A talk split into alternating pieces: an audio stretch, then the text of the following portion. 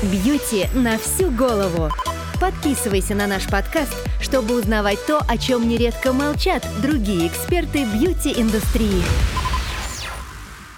Друзья, привет! Сегодня решили поговорить на сложную и тяжелую тему о яростном стремлении человека жить дольше, жить лучше, но ценой жизни других живых существ. Да, и о том, почему человек возомнил себя венцом творения и может ли это глобально принести ему счастье. И с вами снова мы, Бьюти на всю голову, Дмитрий Стафарандов, основатель косметического бренда Тиана, кандидат фармацевтических наук, автор сотен косметических рецептур. И Анастасия Денисенкова, продакт-менеджер нашей компании. Мир пристально следит за научными новостями в области омоложения, ну и не только, а вообще всего, что касается функционирования нашего организма. И подавляющее большинство экспериментов, гипотез, продаваемых лекарств, э, различных открытий связано с эксплуатацией животных. Если тестирование косметики на животных наконец вызывает массовое порицание, постепенно себя, я надеюсь, изживает, то в фарминдустрии все по-другому. Все все понимают, всем от этого неловко, но ничего не меняется и не ясно, есть ли вообще какие-то серьезные перспективы оставить в покое наших соседей по планете.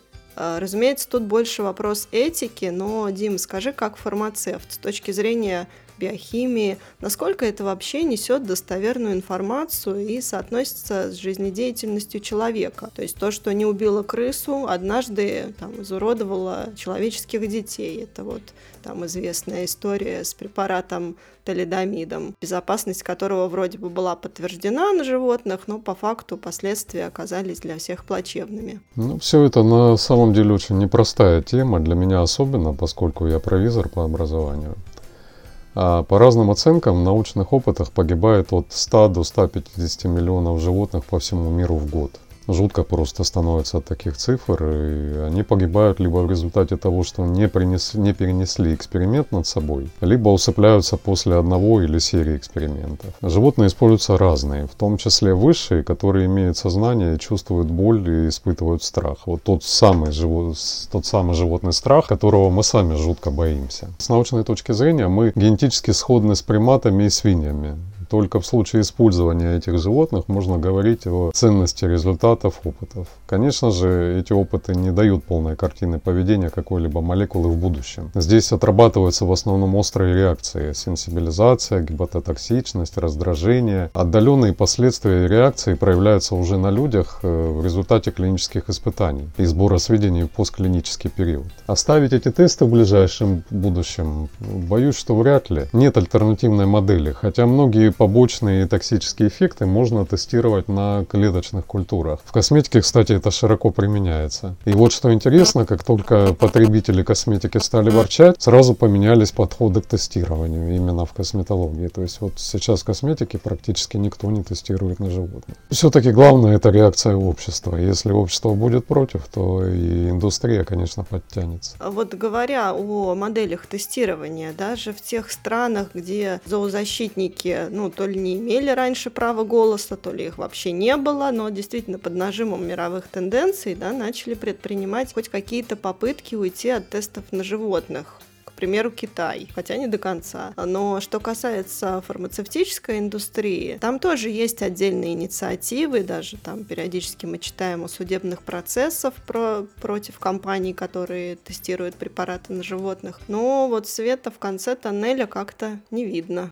Фармацевтики пока очень далеко до этого. Потребителю все равно, кто погиб ради того, чтобы он получил лекарство. И истории, когда тестированный препарат становился опасным в отдалении, их на самом деле много, и это не только талидомид. Вообще подход современной медицины прост и порой не очень адекватен. Любой ценой устранить симптомы, а там хоть трава не расти. Что касается меня, ну, коллеги по цеху, скорее всего, меня не одобрят, наверное, но я считаю, что подходы нужно менять в корне. Неправильно дарить продлить кому-то жизнь ценой жизни другого существа. Кроме того, есть и другие законы мироздания. То, что ты сделал с другим, разрешил сделать с собой. Если ты убил сам, ты разрешаешь убить тебя. Ведь при этом э, очевидно, что ну, не все же вокруг садисты, да, но закрывая глаза на происходящее, люди выстраивают себе такой механизм психологической защиты от чувства вины. Хотя я почти уверена, что если бы каждый скинул с себя вот эту всю шелуху, прислушался бы к себе, к тому, что на самом деле он считает правильным, а не то, что внушили, то, возможно, реальность бы сильно изменилась.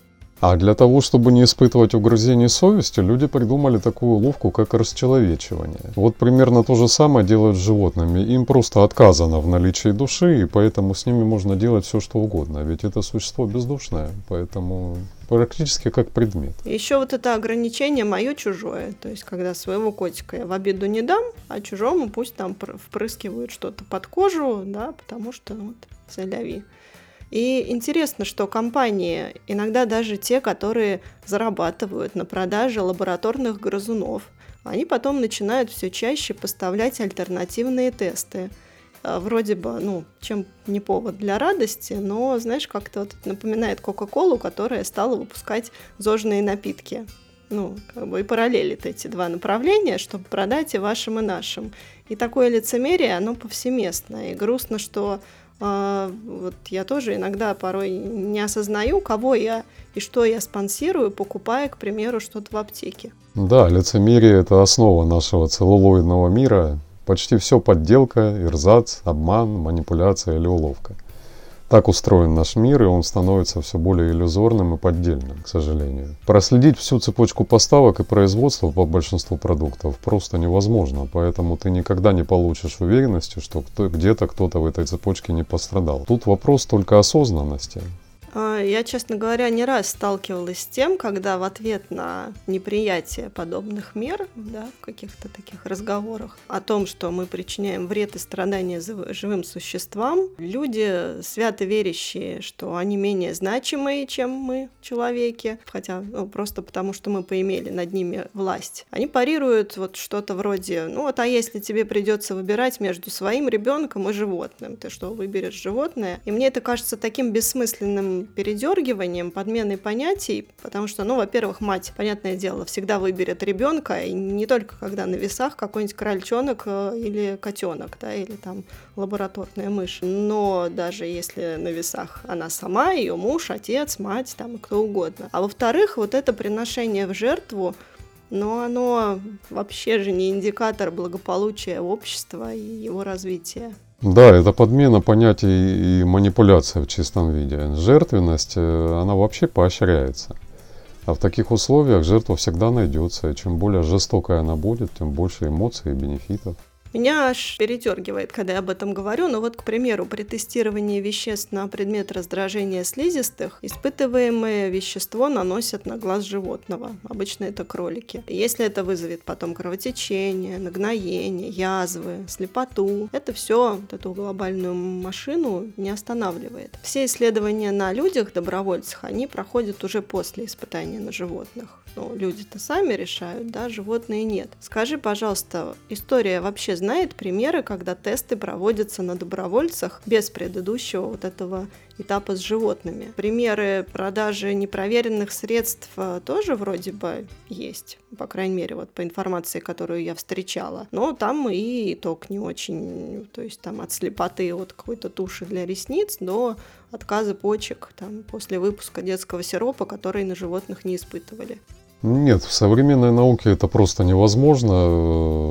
До испытаний на добровольцах без э, этапа испытаний на животных просто ни, ни, ни, ничто не допускается. Есть четкие стандарты до клинических и клинических испытаний. Нарушать эти стандарты бессмысленно, ибо в таком случае ты не пройдешь всю цепочку, потому что цепочка очень жесткая. Такое возможно было в далеком прошлом, когда существовали ученые-энтузиасты, которые пробовали все на себе. И часто они становились жертвами э, своих клинических испытаний питании. Да? Вот то, о чем ты говоришь, это не продажа непроверенных средств. Они совершенно точно проверялись и тщательно. Просто учесть все эффекты, особенно отдаленные, но это просто невозможно. Это никогда и никому не удавалось. Поэтому иногда всплывают э, и достаточно часто всплывают неприятные последствия. Тем более неприятное, что животные уже отдали за это жизнь, э, точнее ее забрали без спросу. Часто э, вы, наверное, встречались с тем, что открываешь аннотацию какого-то препарата, и эта аннотация как э, хороший роман. Все это из-за того, что каждый побочный эффект, даже если он случался один или два раза с кем-то из пациентов, да, он должен быть указан вот в этом описании побочных эффектов. Естественно, их огромное количество, потому что каждый организм может дать свою, свой побочный эффект на один и тот же препарат. Поэтому учесть все это многообразие, это, это нонсенс. Как ты считаешь, вообще насколько правомерно говорить о каком-то балансе в этой сфере? Очень много публикаций, да, мнений на эту тему, что человечеству нужно одновременно развивать медицину и гуманно относиться к животным. Но не совсем понятно, как вообще можно к ним гуманно относиться, когда мы их искусственно заражаем вирусом, онкологией, делаем из них алкоголиков и там прочие вещи, о которых даже вообще стыдно вслух говорить. Стоит ли такая медицина вообще развития? Ради чего? Чтобы прожить там на 50 лет дольше, изувечив за это время еще кого-нибудь? Ну, на, прожить на 50 лет дольше, на самом деле, это такая мотивация, ради которой люди идут на страшные вещи. 50 лет жизни для человека, который истерично хочет жить, это огромный бенефит, которого достичь э, хочется любой ценой. Но мне сложно говорить за все человечество, потому что у меня свои собственные не очень популярные жизненные принципы. Я думаю, что первое, о чем нужно думать, это чем можно помочь, собственно говоря. Да? Это снизить до нуля контакты с медициной. Вот просто забыть о ее существовании. Это очень сложно, э, ибо практически любая индустрия, особенно пищевая, функционирует для того, чтобы вас привести к медицине наиболее короткими путями вещами. Думайте, будьте осознанными и не верьте всему, что вам говорят. Второе, в принципе, снижайте потребление. Вам столько не нужно. И третье, даже обсуждать нечего. Животные должны жить, ибо не нам с вами решать, кому жить, а кому быть жертвами наших жизненно необходимых, а по факту без человечных опытов. Друзья, мы надеемся, что вот этот выпуск, он э, сложный.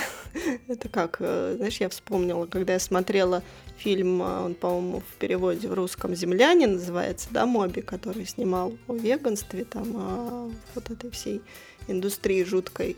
Я так не ревела ни на какой вообще драме и мелодраме в жизни, потому что это просто невозможно. Я досмотрела его до конца, но это просто душераздирающе. И на такие вещи действительно очень тяжело говорить, но мы надеемся, что, возможно, это подтолкнет кого-то из вас тоже посмотреть на ситуацию под другим углом. Да, это тяжело, потому что чем больше мы узнаем об эксплуатации животных человеком, тем больше накрывает чувство стыда за вообще свою причастность к этому и за то, что ты вообще человек. Самое простое при этом закрыть для себя эту тему, да, и не думать об этом, чтобы не свихнуться. Но это неправильно.